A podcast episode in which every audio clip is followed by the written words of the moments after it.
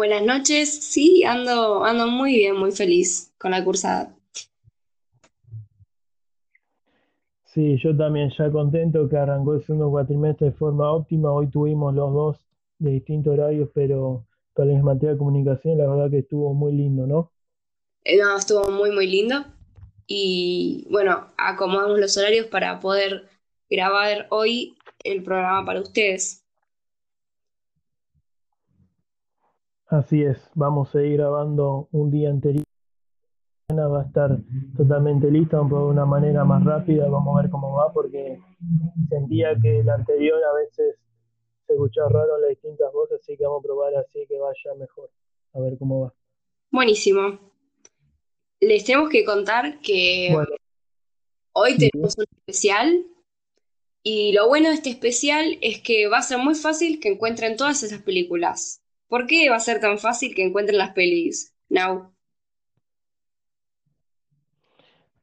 Porque hoy vamos a hacer nuestro primer especial de Netflix. Exactamente. Disponible en Netflix actualmente.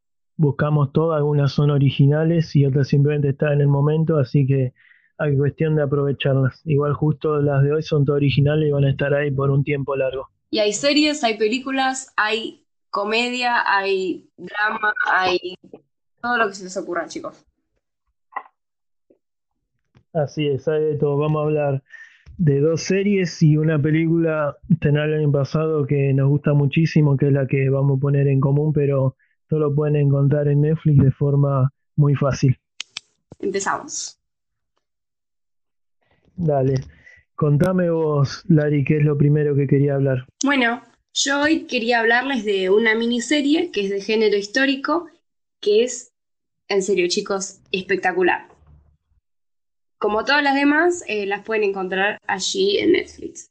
La serie en cuestión se llama Alias Grace y es una adaptación del libro que tiene el mismo nombre de la escritora eh, Margaret Atwood. Información capaz irrelevante. La misma escritora que escribió Alias Grace escribió también El cuento de la criada. Yo todavía no vi la serie ni leí el libro, pero cuando lo haga probablemente podamos hablar un poco de la parte cinematográfica de la historia. Em, Yo la vi y la verdad que es bárbara. ¿Ah, sí? Me, dijeron eso, que estaba muy, muy buena. Aviso que hoy no hay spoilers de la serie. Solo, solo quiero recomendarla, darles un poco de información sobre la historia y charlar un poco sobre lo que a mí me dejó esta serie, que fue un montón. Em, Dale, buenísimo, contanos cómo va. Nos encontramos en la época victoriana, geográficamente en Canadá. 1840, una chica que trabaja como sirvienta en una casa, Grace, es acusada de dos asesinatos. Quiero recalcar que gran parte de lo que ocurre en esta serie y en esta novela es real. Grace existió y los asesinatos también, todo ocurrió más o menos como se muestra en la cinta. Es decir, la serie está basada en una novela y la novela está basada en unos crímenes reales que ocurrieron. El argumento de la serie... Mira, eso no tenía idea. No, sí, yo me puse a averiguar. Porque tenía una amiga... Loco todo. Y, y bueno, descubrí esto que me pareció que buenísimo. Y bueno, el argumento de la serie es que está Grace, que es la chica acusada de los asesinatos, y está el doctor Jordan, que es un psicólogo que tiene como tarea determinar si Grace está loca o, no. Él no tiene que averiguar si es culpable o no es culpable, porque él no es ni abogado, ni juez, ni nada. Él es un psicólogo y se ocupa del aspecto mental o psicológico de, Grace, digamos. Em, primero de todo, quiero decir que esta serie es un 10 posta. Las actuaciones son increíbles, en serio chicos, son increíbles. El guion es creíble, es poético, es misterioso por momentos. Lo que me gusta mucho es que en cada capítulo eh, empieza con una, con una frase sacada de algún libro o de algún poema antiguo que tenga que ver, digamos, con lo que ocurre a continuación en la serie. Es muy, muy lindo. Y la fotografía es espectacular. Imagínense que estamos en 1850 en Canadá, en un lugar campestre, bosques, casonas gigantes, O sea, muestra lugares muy, muy lindos. Y también por momentos se muestra la otra cara, las ciudades empobrecidas, sucias, con, enfermedad, con poca higiene. Y esos eran los lugares donde vivía el pueblo. Em, esto es importante que lo recalque porque ya van a ver por qué. Ya vamos a volver sobre eso en unos instantes. Sobre el género de la serie. Sí, decime. Sí. ¿En qué época está ambientada esta serie? Época victoriana, 1840. Perfecto. O sea, por momentos va hacia atrás de cuando la, el personaje principal era más chica y después va más hacia adelante, pero 1830, 1860 serán como los menos y los más. Es, es esa la época. Perfecto. Sobre el género de la serie, me gustaría contarles que más allá de que es el género histórico, se juega mucho con el aspecto psicológico de la mujer acusada de los asesinatos. Eh, se juega con el aspecto del psicólogo y del espectador, porque cuando uno empieza a ver la serie, inconscientemente ya se crea en la mente un argumento o una posición. Uno se pone a pensar inconscientemente y dice, Grace es culpable o no es culpable, tiene problemas psicológicos o es una persona sana. Uno ya empieza a tejer en su propia cabeza lo que quiere creer y la serie juega un montón con eso, porque depende de lo que nosotros creamos, vamos a ir analizando de manera distinta lo que dice Grace al ser psicoanalizada. Depende de lo que creamos, vamos a pensar que ella miente o que no miente. Vamos a pensar que es una víctima del sistema o que es una mujer perversa y manipuladora. Y mm, esto mismo que nos ocurre a nosotros a medida que vamos viendo la serie, también le pasa al doctor Jordan, que es el psicólogo que analiza a Grace. Es muy, muy interesante cómo juegan con eso.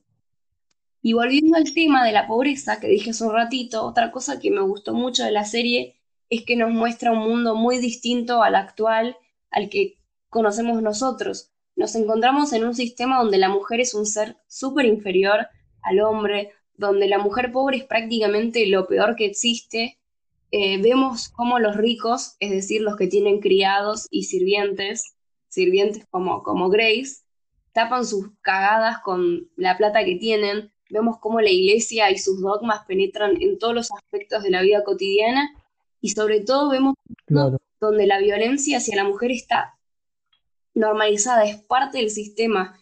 En esta serie vemos todo tipo de violencia, vemos violencia hacia los niños, eh, violencia hacia las mujeres, hacia los pobres, y sobre todo, y esto es muy interesante, hacia las personas con problemas psicológicos y mentales. Vamos a ver golpes, insultos, ah, hasta abusos sexuales y exclusión de, todo, de toda la sociedad. Es, es muy impactante cómo muestra eso y yo me quedé con eso, además de, la parte psicológica que me, pareció increíble cómo, la, cómo juegan con eso, em, empezar a pensar un poquito en, cómo era el mundo en la época victoriana y cómo es ahora, me parece que es súper interesante. O sea, es una serie. Bueno, eso, eso está bárbaro porque no hay muchas series ni películas que, que muestren de manera así como sufren la gente psiquiátrica que está internada. Totalmente. Como. Y Como hasta hace no mucho era tan común que se hacían lobotomías o electroshock, que es una locura. Claro, que uno lo piensa ahora y dice, ¿cómo puede ser que, hayan torturado a tantas personas por tanto tiempo y la gente lo haya normalizado? Y bueno, en esta serie lo vemos todo el tiempo. Eh, hay escenas que son muy impactantes. No tan impactantes como, ay, bueno, no puedo mirar, tengo que pausarla o la tengo que correr, pero sí que te, te deja pensando. Em, es una serie muy completa, tenemos asesinatos, tenemos un poco de romance, muchísimo drama, tenemos, de, drama digo, tenemos historias de amistad, de amor puro como la amistad y historia internacional, digamos, por el contexto en el que estaba el mundo, que se te explica un poco, hay psicoanálisis, hay de todo. Es, es una serie muy, muy buena, una de las mejores que vi, sinceramente. Y mm, les recomiendo que si ven el primer capítulo y no les termina de convencer, que sigan mirándola, porque con cada capítulo se pone mejor y mejor, cada vez es más atrapante. Son seis capítulos y duran 45 minutos. Bueno, excelente, porque sabes, uno de los pequeños problemas que tiene el cuento de la criada es que la primera temporada es buenísima, está súper cerrada y después está bien, pero ya, ya va a otros lados porque la única temporada que está basada 100% en el libro es la primera, que tiene 10 ah. capítulos. y la segunda ya hicieron todo como su y todo. Claro, y es como que te das cuenta que va por otro lado. En cambio, esta se nota que es una adaptación más fiel del libro porque son seis capítulos, seguro cerrado y ya está. Claro, empieza y termina ahí, no hay más, no hay más para ver, digamos. Bueno, a mí me parece bien también eso. Te la recomiendo, Nahue. Posta, posta, mírala, que te va a gustar un montón.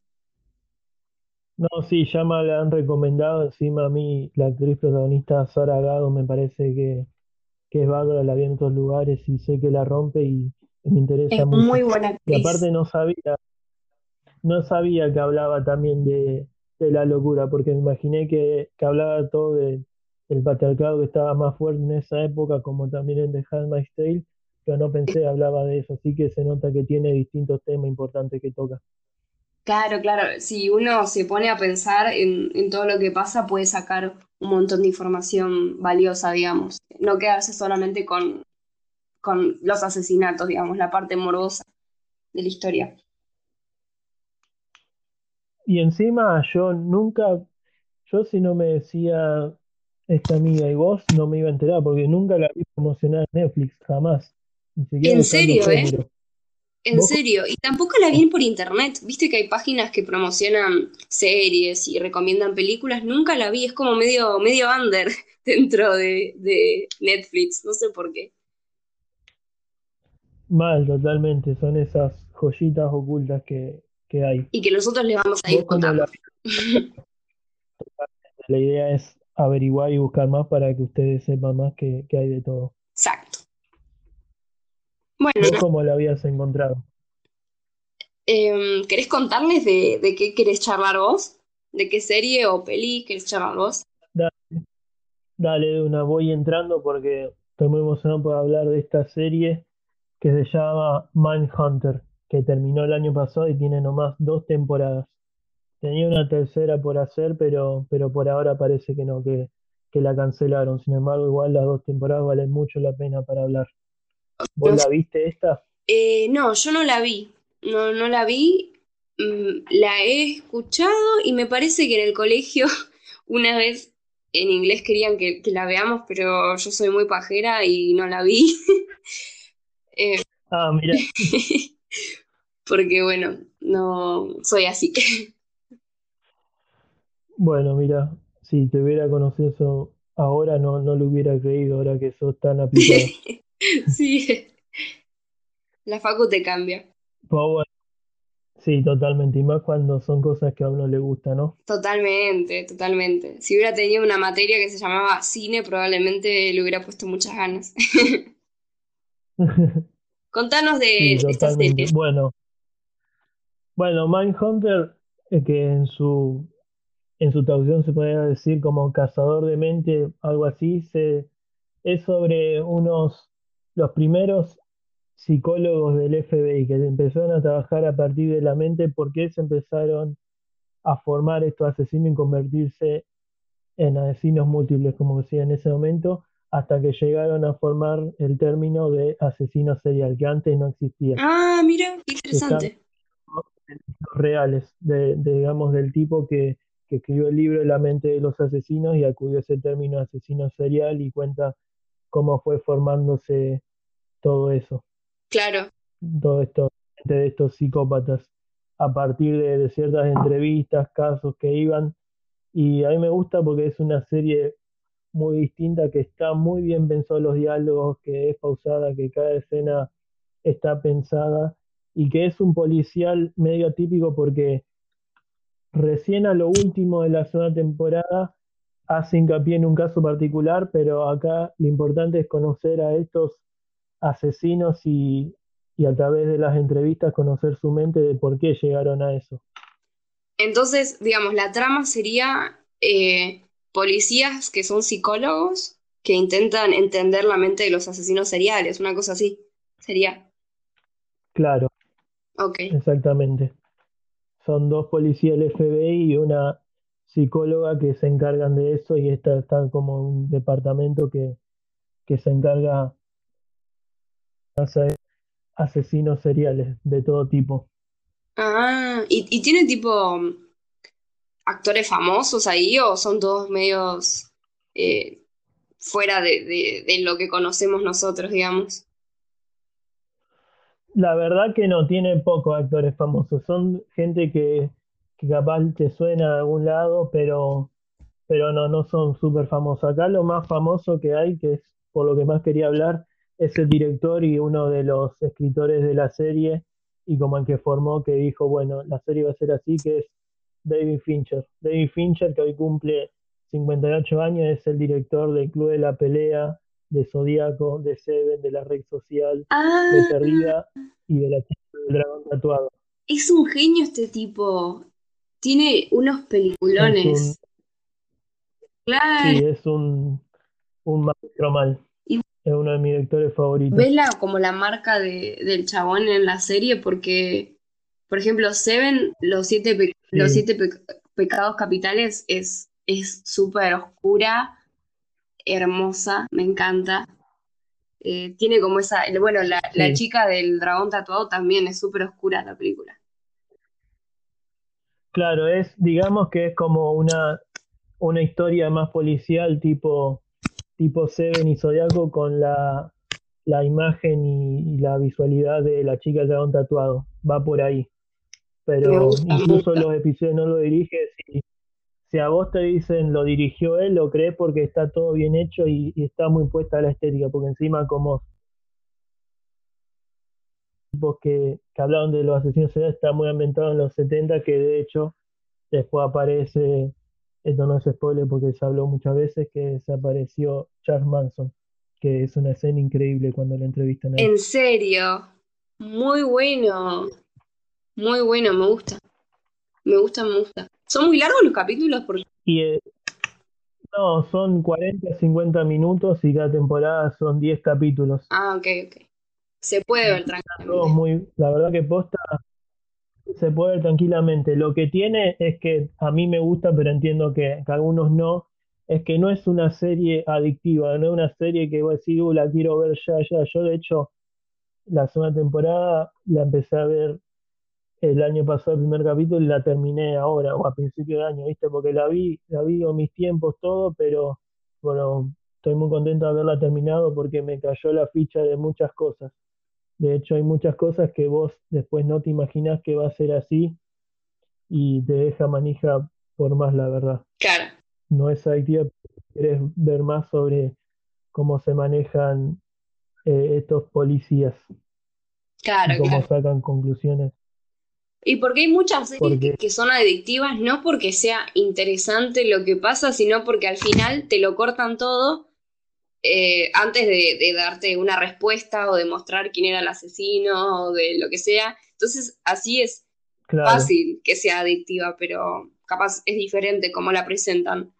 Eh, la- exactamente. Es como que está hecho que haya un cliffhanger para ver sí o sí el otro capítulo, pero no porque es súper interesante lo que pasa, como vos decís. Es exactamente. porque es por su estructura, pero no exactamente por cómo lo cuentan o, lo, o la historia en sí. Acá sí lo que te engancha es la historia y lo vas viendo tranqui.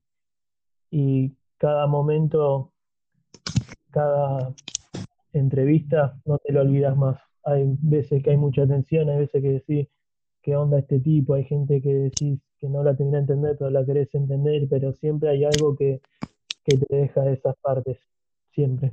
Siento que es una serie que capaz que no es para decir, bueno, la serie que miro todos los días después de comer, pero sí una serie de, no sé, no tengo, no tengo que mirar y quiero mirar algo que, que sea eh, atrapante e interesante. Te tirás en el sillón y te mirás esto, ¿no? Siento que es como para eso. Sí, totalmente. Sí, totalmente. Lo puedes ver a tu ritmo, no te, y no, no son cosas grandes que te puedas olvidar y, y va a disfrutar mucho por cómo está hecho realmente. Se podría decir. Y una pequeña curiosidad. Sí, decime. No, iba a decir una boludez, que se podría decir que es apta para estudiante universitario. Porque como no, no, como no tenés que mirarlas una tras de otra, podés mirarlas con tus tiempos. Una boludez. Olvídate. No, olvídate. Lo, lo recontrabanco esa idea. De no tener que ver todo ya, ya, ya, sino poder verlo a tu tiempo y listo. Porque encima de una temporada a la otra hay un anime y de hecho está pensada para que la pienses bien y todo y poder verla tranqui. Ah, claro, claro. Y el otro que sigue protagonista es como el primer eh, papel serio que hace. El tipo salió de Broadway, es uno de los actores de Broadway más, más pedido. Estuvo en Hamilton y todo haciendo del rey. Y después de ahí salió, hizo acá que hace de un tipo súper obsesionado con su trabajo, que de hecho también está bueno porque no solo habla de, la psiquis de sus de los asesinos, sino también habla de la psiquis de sus personajes, eh, por qué hacen tal o cual cosa, que ellos no son perfectos, que también tienen sus problemas, y se ve mucho eso, desde sus relaciones hasta, hasta sus mismas acciones. De hecho, hay un personaje que último tiene un, un ataque de pánico por todo lo que estaba yendo y eso está manejado de una forma increíble, incluso antes de que se hable lo de el ataque de pánico. Y debo confesar que me ayudó mucho a entender varios conceptos psicológicos. Muy buena, entonces no es solo les explicamos la psicología de los locos, enfermos, sino también de, la gente estresada o con problemas que no es que no son asesinos, digamos. Viste lo que vimos que el paradigma de la cotidianidad que era el adulto normal. Bueno, acá vemos de los psicópatas, psicópatas. Y del adulto normal. Que se encargan de eso. Universidad de Lomas a prueba. Pero digamos que claro, tienen muchos problemas y eso se maneja también muy bien. Creo que me gustaría mucho verla porque estoy necesitando ver una serie que, que me guste, pero al mismo tiempo que no me consuma tanto tiempo. No, sí, podés ver que yo un capítulo cada tanto y lo la retomé así después de un mes la y la seguí recontra bien. Después recién ponerle lo quería seguir más manija a los últimos dos, tres capítulos porque ahí se metió en un, en un caso que, es tremendo el final, no quiero spoiler porque está, en hechos reales, pero no es para nada lo que uno espera y... Uy, lo quiero ver ahora. Creo que es un buen plan para hoy. Sí, la verdad es un buen plan, porque ya el primer capítulo ya, ya te engancha con todo, cómo va, y después ya el segundo capítulo ya empieza la primera, eh, la primera interrogación que es tremenda. Buenísimo, creo que, creo que la voy a agregar a mi... Va, no, creo no, definitivamente la voy a agregar a mi lista de, Netflix y la voy a ver en estos días y te cuento, te Dale, buenísimo. Y aparte, ya que se cumpleaños este señor, hay un par de pelis de Netflix para él. Creo, que está Zodiac Seven y Perdida, que también están muy buenas. Si, si les gusta esa onda, se las recontra uh, recomiendo. muy, muy buenas. Sí, sí. Están. Sí. Yo las vi ahí. Bueno, ahora sí, realmente. Bueno, ahora sí vamos, a hablar de a lo último. Último, nuestra que nos encanta y vamos a poner mucho en común. Tenemos bastante para decir. ¿Que ¿Cuál es, Lari? Que todos tienen para decir. Bueno, esta película es hermosa, fantástica. No, sé, no tengo adjetivos porque me gusta demasiado. Y se llama Historia de un matrimonio o Marriage Story, para los que les gusta el inglés. Perfecto. Es es dramática, es hermosa. Con, contales, Nahue, ¿por qué nos gusta tanto? Porque muestra que, a veces el amor no es suficiente. Así lo voy a. Si lo Básicamente. en una frase, Pero, pero ya me atrapó desde el principio cuando dice qué es lo que gustan del uno al otro y va contando todo lo que se enamoró y tratando de hacer su, su mejor separación posible, a, mí ya me tapó, totalmente. Se trata sobre una pareja de, artistas, uno es director de teatro y, la otra es actriz, eh, que estuvieron en pareja por, por varios años y bueno, la pareja se fue desgastando por distintas razones, pero ninguno de los dos es malo, él no es terrible, ella no es una boluda, nada de eso. Sino simplemente la pareja se fue desgastando por distintas razones, te puede caer mejor bien uno, mejor bien el otro, pero la película nunca te pone de un lado o del otro, sino que simplemente los entendés completamente por qué se enamoraron y por qué ahora están en este proceso de divorcio. Y es como una pareja que se amaba mucho, la encuentra en un proceso de divorcio para hacer lo mejor posible hasta que por distintas razones contrataron abogados y ahí se pone peluda la cosa, como diría el, el de Te lo resumo. A mí lo que, lo que me gusta mucho de esta película es que muestra una historia de amor eh, común, normal y, no te muestra esa de, bueno, el amor puede con todo, eh, nos vamos a pelear, eh, por momentos nos vamos a querer odiar, pero el amor puede y vamos a salir adelante y vamos a estar juntos. Porque puede ocurrir eso, puede que ocurra, pero muchas veces el amor, como dice Nahue, no es suficiente y bueno, para esta pareja claramente no lo fue. Bueno, me parece una historia de, amor eh, eh, con la que uno puede simpatizar. Y como dice Nahue, la película no te pone ni de un lado ni del otro. Eh, otra premisa, además de el amor no puede con todo, podría ser para esta película. Em, uy, tuve un, un espacio en blanco en la cabeza, perdón. Bueno, que, una premisa es que ninguno es bueno, ninguno es malo. No hay buenos ni malos en esta película. Son dos personas que, tienen errores y tienen cualidades hermosas y cualidades horribles, pero ninguno de los dos es el bueno y ninguno de los dos es el malo. Eh, bueno, por eso me parece muy una película muy, muy creíble. Creo que por eso gustó tanto a la gente, porque es la película de un matrimonio creíble y normal. Em, no es tan utópica como, como Diario de una Pasión, por ejemplo. Me parece que este es un final mucho más creíble que, el de ese tipo de películas, sin querer desprestigiarlas ni nada. Claro, y eso que encima ni siquiera era una pareja necesariamente tóxica, pero simplemente fue gastó la situación.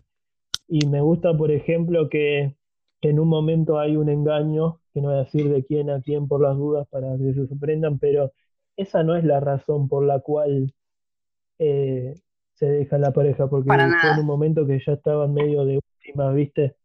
Para mí, como lo que terminó yo la situación es que ya venían mal y uno de ellos se quería ir y, y otro se quería quedar y eso fue desgastando la pareja, hasta que bueno, no, no terminó funcionando, que es lo que hay un poco, se puede relacionar un poquito, que algún día la vamos a hablar con La La que viste que, que ella se tenía que ir a Europa para seguir su carrera de actriz y él se quedó formando el club de jazz y bueno, eso hizo que no funcione su pareja. Totalmente. Y es muy parecida en algunos sentidos. Y pasa mucho. Como que las circunstancias a veces golpean más que, que el amor que tiene más allá que, bueno, ya había varios temas. Bueno, una cosa que, que, a mí también me gusta un montón es que la película te muestra, no quiero ser muy fuerte con mis palabras, pero por así decirlo, la magia de, la, magia no, la mafia de los abogados, ¿no? de, de, alguna manera eh, los terminan poniendo uno en contra del otro y vos decís, son dos personas que se casaron, que tienen una familia juntos, que en algún momento estuvieron profundamente enamorados, que se amaron, quizás ahora no se amen tanto, pero tampoco se detestan. Es decir, hace dos días dormían juntos y ahora son enemigos. Y, claro, nada que ver. Nada que ver. Y como que los abogados, con ciertas técnicas, eh, no sé si conscientemente lo hacen, yo creo que sí, cómo los van manipulando para que por sus propios intereses, digamos. Y ellos sucumben a eso. Em, y me parece que es algo que pasa todo el tiempo. Para ganar. Bueno, yo ahí tengo que decir una cosa que, que si uno puede elegir unos villanos, decir quiénes son los villanos, son los abogados, que encima todo actúa re bien. Que una es la abogada de ella es Laura Den, que es creció muchísimo como actriz, pero es la misma niña que está en Jurassic Park y un montón de cosas. Y el abogado de él, que es el, el que terminó quedando, es Ray Liotta de, de, de, Buenos Muchachos, varias cosas. Claro. Sí, sí. Me encanta ese señor. sí, es, es tremendo, re duro. Siento que me puede recaer a trompadas.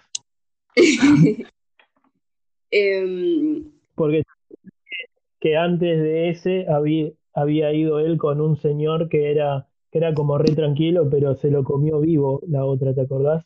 El viejito. Como que, claro, lo vieji, el viejito, los abogados más tranquilos y honestos no funcionan en ese sistema. Claro, el, la abogada de ella era una abogada predadora, manipuladora, eh, muy simpática, a decir verdad. Y el abogado de él era un viejito que como que no le interesaba, no estaba en esa. Él quería hacer un divorcio y era eso. su trabajo era hacer un divorcio. Y como que no estaba para, para pelear y, sacarle más plata a ella o no, no estaba en esas, ¿viste? Y, eso fue un problema. Em, pero bueno, es, es durísimo. Y uno también ve cómo se va deteriorando la psiquis de los de ambos, porque más allá de que no vamos a decir quién, pero por momentos hay uno que gana, por momentos pierde otro, y bueno, igual eso va cambiando durante la película, ¿no? Pero más allá de que, uno esté ganando y el otro esté perdiendo, el que está ganando también está perdiendo eh, salud mental y, psíquica y perdiendo los cabales, básicamente. Es, es terrible y la película lo retrata perfectamente eso. Eh, Totalmente, porque aunque esté ganando en el sistema de juicio, en ningún momento es feliz con todo lo que le está haciendo al otro. Claro. Y eso forma culmine cuando, cuando están hablando los abogados, los dos súper sacados, y ellos en silencio, los dos con cara de culo, y ahí te das cuenta que ninguno de los dos es feliz con lo que está pasando ahí. No, parecía como una guerra de egos entre abogados, que, que encima de pelear por su ego con el otro, al mismo tiempo trataban de sacarle guita a los dos, eh, a los que se querían divorciar. Eh, me parece que, iba por ahí la cosa. Eh, ellos nunca están re felices haciendo padecer a la otra persona y mm, eso también me gusta mucho de la película porque yo lo he visto, he visto parejas divorciarse y, amargarse y, perder peso y, y con ojeras y, es, terrible. Es muy real la película, muy real. Creo que por eso gustó tanto. Claro, demuestra que es mucho más desgastante el proceso judicial que una separación en sí. Claro. Em, lo que tiene esta película, que es hermoso, es el guion. Em, es uno de los mejores guiones. Por, por lo que estuve leyendo, em, la crítica eh, elogiaba eso, em, el guion, porque es muy real, eh, muy orgánico, muy natural, em, y los, personajes principales, que serían eh, Scarlett Johansson y, el chabón este, ¿cómo se llama? Adam Driver. Adam Driver. lo quiero recalcar fuerte porque son dos actores súper conocidos. Eh, Scarlett Johansson está en las pelis de Marvel, Adam Driver es, es el malo de, las nuevas de Star Wars y hizo otras cosas más. Y sin embargo, vos no ves a los actores, vos ves a, no me acuerdo el nombre de ellos ahora, pero vos lo ves a esos personajes tan completamente transformados y, y reales. Yo a Adam Driver no, no recuerdo haberlo visto en muchas películas, pero Scarlett Johansson eh, sí la vi en miles de películas, y eso que a mí no me gusta Marvel, tipo en otro tipo de películas la vi, y mm, es increíble, es increíble cómo actúa. A veces uno va, no sé si yo personalmente lo hago, pero a veces la gente la suele eh, disminuir, por así decirlo, el talento, el talento de ella, eh, por el hecho de trabajar en películas de, de superhéroes y eso, pero es increíble ahí, ella muestra sus dotes eh, artísticos de una manera increíble. Hay una, una escena, que no vamos a decir eh, mucho, porque es, es una escena muy importante, en la que ellos discuten y bueno, hay un momento como de, de pelea, un momento de griterío, un momento de compasión, hay de todo en esa pelea. Y tan orgánica, tan natural, eh, Totalmente. te, te conmueve totalmente. Yo en esa parte me, me largué a llorar como un idiota. Eh, lo tengo que confesar. Eh, es más, si No, vos sí, yo buscas, también me emocioné. es que te emociona un montón. Y eso que yo nunca pasé por un divorcio, así que no me quiero imaginar cómo, cómo le pegaría a alguien que sí pasó por esto mismo. Eh, es más, si vos buscas en YouTube, podés encontrar la escena sola porque es tan buena y, y es tan emocionante y tan natural que a la gente le gustó tanto que la recortó y puso solamente eso en YouTube con, con los subtítulos y todo. Eh, me pareció curioso eso. Y tiene varias escenas tremendas. Sí, yo también veía un, hay un canal que no sé si es de YouTube o una página Facebook o las dos, Sí, que es, es eh, Screen con, con Scene, o sea, pantalla y escena, algo así, sí. como que mostraba lo que decía el guion y mostraba cómo lo fue llevado a la pantalla y te das cuenta lo grande que es el guion y lo grande fue el actor y lo grande que fue la dirección, porque se nota que, que es el mismo autor, que de hecho el director hizo varias películas y está basado en uno de sus divorcios y se nota que es muy personal para él, ¿En serio? se nota que de todo, sí, O sea, el director pasó por un divorcio, se inspiró para hacer esta película, digamos. Claro. Con El razón director que se llama Noam, claro, algo así. el director que se llama Noam Baumbach tiene, tiene varias pegas buenas, la anterior es una que hizo con Ben Stiller y Hola. me encanta, es, es películas que son de, me encanta ese género y lo hizo re bien ahí. Y bueno, tiene varias así y an- él Falta- está de novio con, Gre- con Greta Gerwig, no sé si la conoces, a, No, que es una muy piola que también es directora ahora. pasa que yo que soy hizo- malísima con, con los nombres, pero seguro si, si la veo la conozco. Sí, seguro la hizo Lady Bird y la última de Mujercitas. Ah, Esas dos sí, sí, sí, sí. Conozco, conozco. Em, yo de Bueno, Noah em, es un director Sí. súper joven. Eso me llamó muchísimo la atención. Eh, que un chabón, sí, 50 años, y, cuarenta y pico, pero entre Pero te- 45 y 50. Claro, pero claro, era más joven cuando hizo esta película. Y me llamó muchísimo la atención porque por lo que vi, tiene varias películas, pero ninguna había llegado a este nivel. Creo que mm, una de las Sí. mejores de él es la que me, Los Meyerowitz, o una cosa así se llama. Que es la que decías vos, me parece. Claro, esa es la que la anterior también es Netflix, que es la de Adam Sandler y, y Ben Stiller, que, es- que hacen de hermanos. Tiene buena crítica esa película, pero me parece que Sí, esta, con historia de un matrimonio, la rompió toda, digamos. sí, a mí esa peli me encanta y todas las que vi de él me gustaron, pero esta creo que es su mejor película. Y la verdad que no hay nada más lindo de ser un director que tu última película es la mejor que hiciste. Sí, encima, eh, no sé si los ganó, pero estaba nominada eh, para los Oscars. Sé que ganó la mina que hace de, de la abogada Laura Dern, la rubia alta, Sí, sí. Imagínate. pero sé si ganó algo más. Parece que el guion también, pero no estoy seguro. Ahora me va a fijar. El guion era increíble, la verdad. Debería haber ganado. Eh, igual no me acuerdo con No. competía, pero Eso lo recontra merecía. Ah, bueno, y lo que decía para cerrar ese tema es que él estaba casado con una actriz que es Jennifer Jason Leigh, sí. que está en varias películas, está en El Maquinista y es la, la que la que hace de la mina loca en la peli de Tarantino, Los ocho más odiados, la que estaba encerrada. Sí, sí.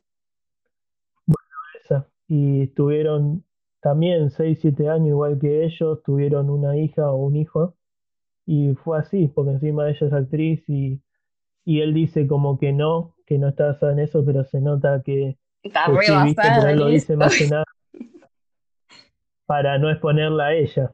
Es como, es como se que, nota que va por ahí. es como que Adele ahora se divorcia, que bueno, ya se divorció y hago un CD, un álbum magnífico y le digan, ¿está inspirado en tu divorcio? No, nada que ver. Tipo, obvio que sí. Y obvio, sí.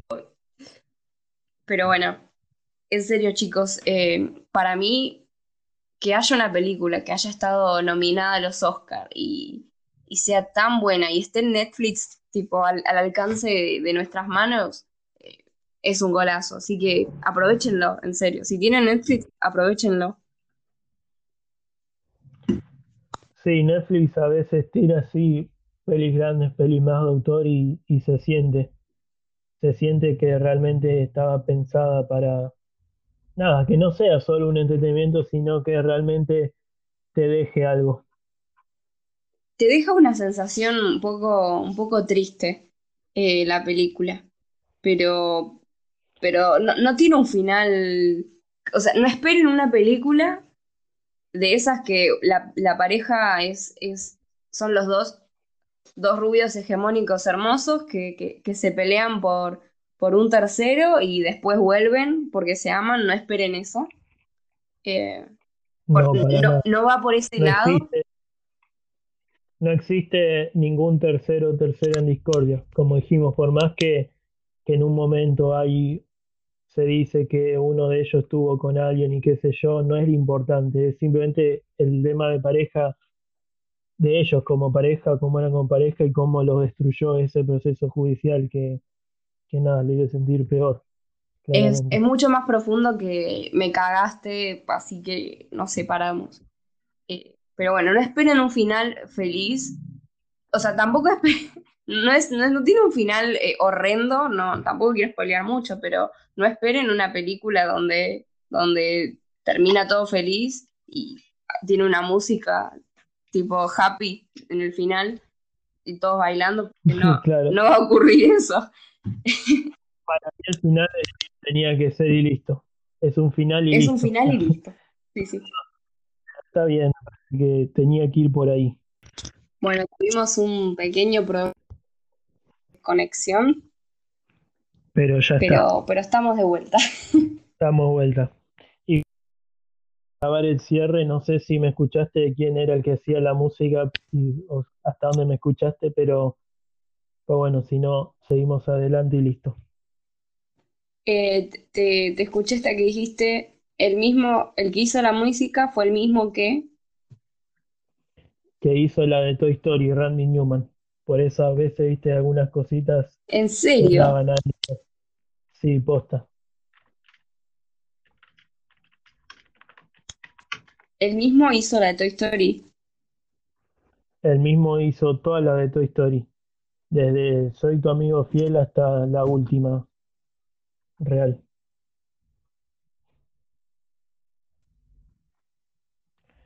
Así que nada. Pierdo un poco por que no estás conectado, no sé. Pero, pero te, te ent- Bueno, listo. Vamos a cierre antes de que, de que esto sea más complicado. Ya está. Bueno, la verdad que estuvo buenísimo hablar de esta pelis. Fue Toda intenso. muy buena data. Fue intenso y la verdad que, que espero que en serio les guste esta pega porque a nosotros nos movió y creo que, que a todos les puede llegar a mover ciertas cosas En y serio, realmente véanla. puede dejar algo. Creo que, creo que cada una tiene un momento distinto. Eh, cada una te deja algo distinto, así que es para, para verlas en distintos momentos, pero todas son buenísimas y así que nada, ustedes elegirán qué, qué quieren Totalmente. Cada uno sabrá cuál es el momento perfecto para, para, para ver esto. cuando es momento de pensar, cuando es momento de, de ver más dramas, cuando es momento de, de pensar algo. Porque yo tampoco, si bien esto es un drama, no creo que es una peli triste, sino una peli capaz más reflexiva y emocionante, pero Sí, no, no es un drama durísimo. no, no, no. No hay, no hay, no hay cáncer y, y niños judíos en campos de concentración, así que no, no se van a deprimir. No, no. Un rato se va a emocionar, pero no se van a deprimir de esa forma, ni en pedo. Y si se deprimen es por otra cosa, no es por la película, no, no le echan la culpa. Totalmente, es por porque se acordaron de algo, no por la película en sí. Se acordaron de algo feo. Así que nada, chicos, miren estas películas Bueno, y, y nos comentan eh, si, si quieren que veamos alguna o qué les parecieron estas o a- otras anteriores. Y, y eso, nos vemos en, en otro, nos escuchamos en otro capítulo de Comunicar en Cinta. así es. Muy buenas noches y que disfruten mucho todas estas pelis. Saludos para todos. Saludos.